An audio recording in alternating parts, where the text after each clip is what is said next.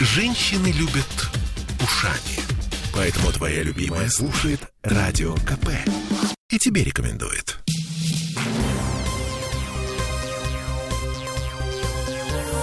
Темы дня. Начнем с цитаты. Пока не будет достигнут коллективный иммунитет в 80%, власти будут применять жесткие ограничительные меры. Это начальник отдела эпидемиологического надзора городского управления Роспотребнадзора Ирина Чинжери. И вот вопрос, собственно, а когда, а когда перестанут применять э, вот эти самые жесткие ограничительные меры? А, цифры приведем? Э, вот, Давай. ну, как бы, да, конкретика просто. Что такое 80% населения Петербурга? Ну, на секундочку. Это 4 миллиона 451 тысяча 25 человек. Ну вот как бы, да? Есть прививки сейчас у 41%. Ну, это официальные цифры Роспотребнадзора. Мы Так- понимаем, какая-то часть этих людей, она просто купила QR-коды. Да, разумеется. Но в любом случае, прививки нужно сделать 2 миллионам 626 тысячам 105 человекам, если быть точным. Кролик зануда. Ну, извини. Средние темпы вакцинации в Петербурге сейчас, даже с учетом того, что народ ломанулся в прививочные пункты в связи с угрозой введения QR-кодов, эм, 10 тысяч прививок в день.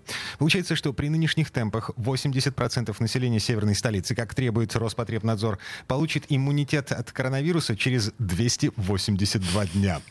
Ну, то есть, то есть, к 4 понимаете. августа 2022 года. Если темпы упадут до, скажем, уровня начала октября, тогда прививалось в среднем по 6 э, с хвостиком тысяч человек, то этот срок растянется до 418 дней. И нужную иммунную прослойку мы наберем вовсе только к 18 декабря 2022. Это без учета ревакцинации. Каждые полгода нужно делать. Да, без учета купленных сертификатов. На самом деле, независимый аналитик, кандидат биологических наук Алексей Куприянов нам некоторым образом комментировал всю эту ситуацию. А, Вначале он сказал о том, насколько мутируют вирусы, да? По-моему, вот это первый у нас а, Ну, хорошо, давайте Давай. слушать этот ка- кусочек разговора. Опасения могут быть самые разные. Но мы должны понимать, что способности вируса мутировать, в общем, довольно ограничены, потому что, как бы он ни мутировал, этот белок спайковый, он должен сохранять форму, которая позволит ему связываться с клетками. Ну, потому что если он не будет связываться с рецептором клетки, он просто не будет заражать. Мне кажется, что вакцины, которые натренированы на связывание с э, вот этим э, РБД-доменом, как бы рецептором, э, связывающим доменом, они, в общем, достаточно надежны. Поэтому я бы, значит, советовал всем вакцинироваться, а там дальше следить внимательно за ситуацией. Возможно, нам потребуется просто более серьезное ограничение, ношение более совершенных средств индивидуальной защиты и какие-то адаптации в нашей жизни к новым возможностям вируса.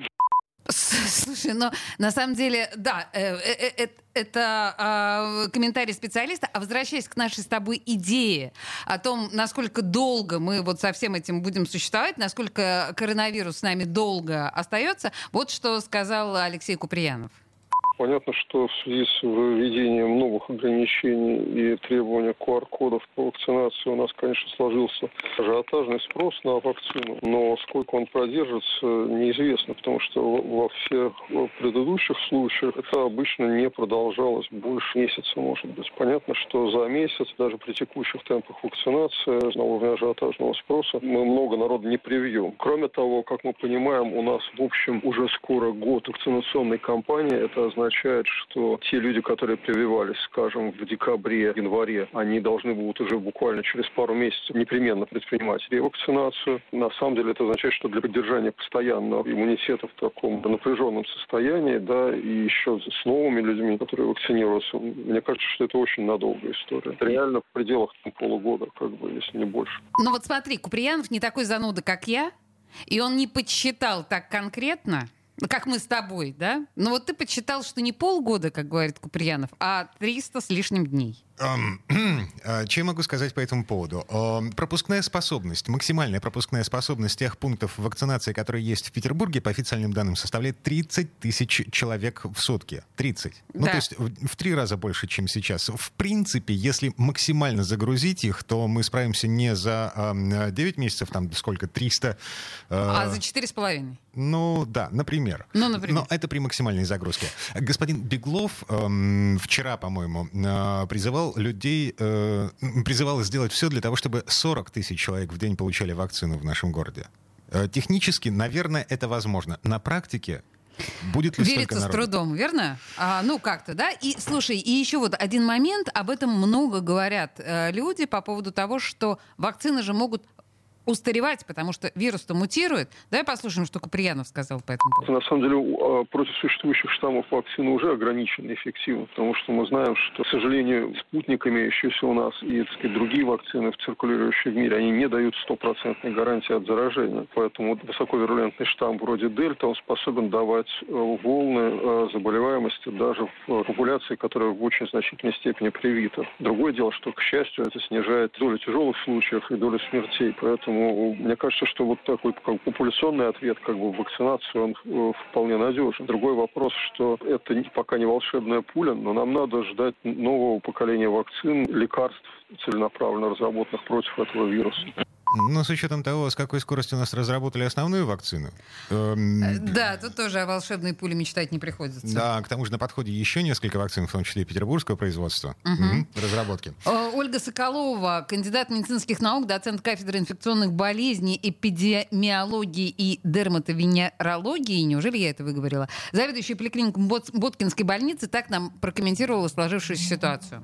Ученые работают над тем, чтобы разрабатывать новые какие-то подходы к вакцинации, чтобы менять и подстраиваться под новые штаммы с гриппом. Например, отработана вакцинация от гриппа, да, коронавирусом, поскольку он менее изучен, конечно, сейчас еще этот вопрос недостаточно изучен, да, сейчас мы вакцинируем тем, что есть. Но все равно мы видим, вакцинация РГМ ковид-лаком, да, спутник Ви, эффективна и в отношении тех новых штаммов, которые сейчас появились. Они легче болеют, это известно. Ну, то есть, по крайней мере, на этот счет можно не беспокоиться? Ну, э, беспокоиться всегда нужно, потому что, да, конечно, мы никогда не знаем, как у нас неожиданно вообще коронавирусная инфекция возникла, так и очень может какой-то новый штамм появиться, которые нам неизвестны. Но, тем не менее, сейчас, в настоящее время, несмотря на то, что появляются новые штаммы, мы видим, что вакцинация, она эффективна, она работает, она уменьшает количество тяжелых случаев.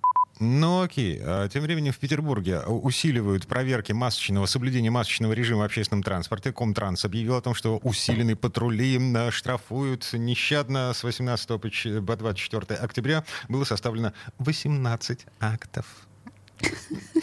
Ну, э, да, просто для сравнения, да, а проверок было 214, по-моему, а актов 18.